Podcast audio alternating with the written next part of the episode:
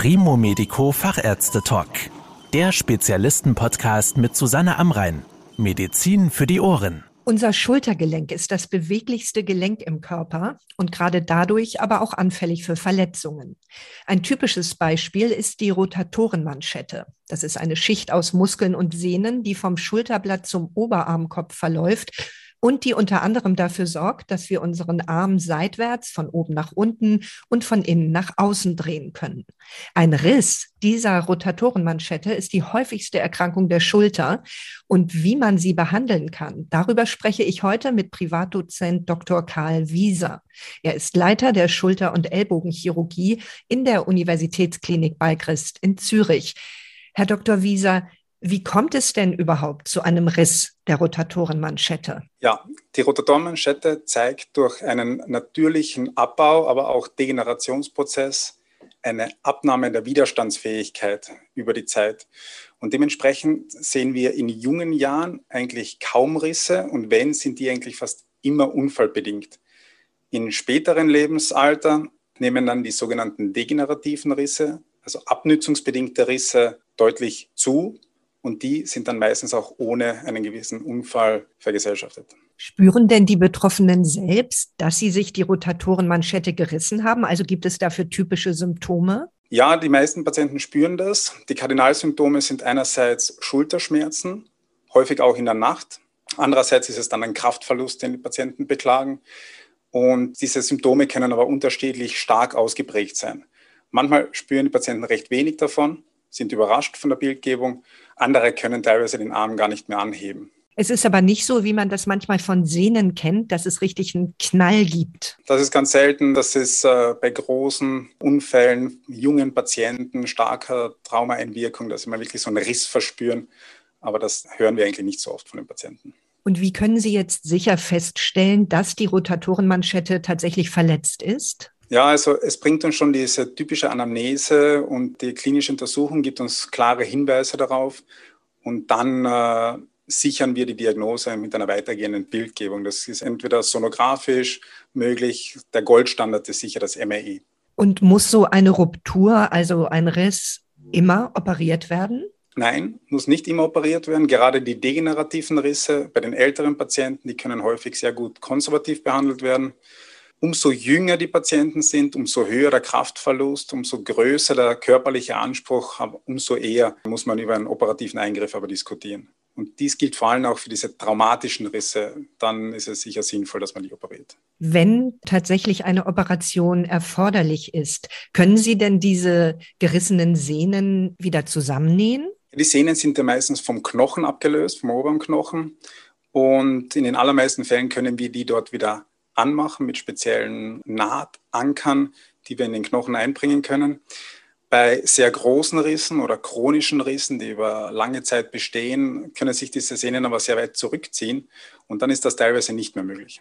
Wie können Sie diese starken Sehnenschäden denn dann ausgleichen? Kommt da Kunstmaterial zum Einsatz oder können Sie eine andere Sehne aus dem Körper verwenden? Ja, genau. Also mittlerweile steht uns da ein sehr großes Portfolio von gelenkserhaltenen Ersatzoperationen zur Verfügung.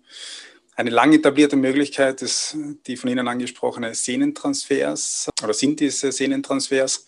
Hier kann zum Beispiel der große Rückmuskel vom Oberarmknochen abgelöst werden, die Sehne des Muskels eigentlich vom Oberarmknochen abgelöst werden und dann an die Stelle, wo eigentlich die Sehnen der Rotatorenmanschette ansetzen, wieder refixiert werden. Und damit kann dann der große Rückenmuskel die Funktion der Rotatorenmanschette zumindest teilweise übernehmen.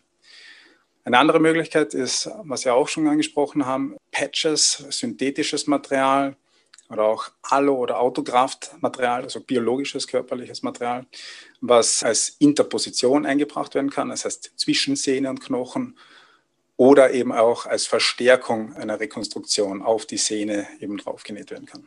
Und können Sie einige dieser Eingriffe arthroskopisch, also minimalinvasiv vornehmen? Ja, eigentlich können wir fast alle diese Eingriffe arthroskopisch vornehmen, zumindest arthroskopisch assistiert. Also an der Schulter selbst können wir die Refixationen der Sehnen oder der Patches, können wir alles arthroskopisch machen.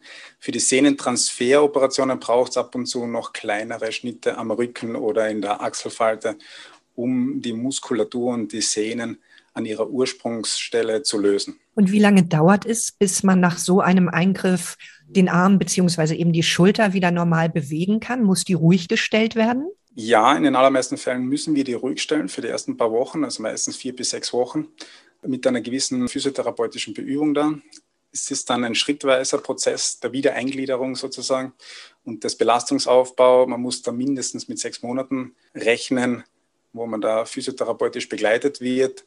Die Verbesserung der Schulterfunktion geht aber dann über zwölf bis teilweise sogar 24 Monate. Und sind danach dann wieder alle Bewegungen und vielleicht sogar Sport möglich? Ich denke da jetzt gerade an Tennis zum Beispiel. Ja, also bei adäquater Versorgung und guter Muskel- und Sehnenqualität kann mit einer weitestgehend normalen Schulterfunktion gerechnet werden, vor allem bei den traumatischen Rissen.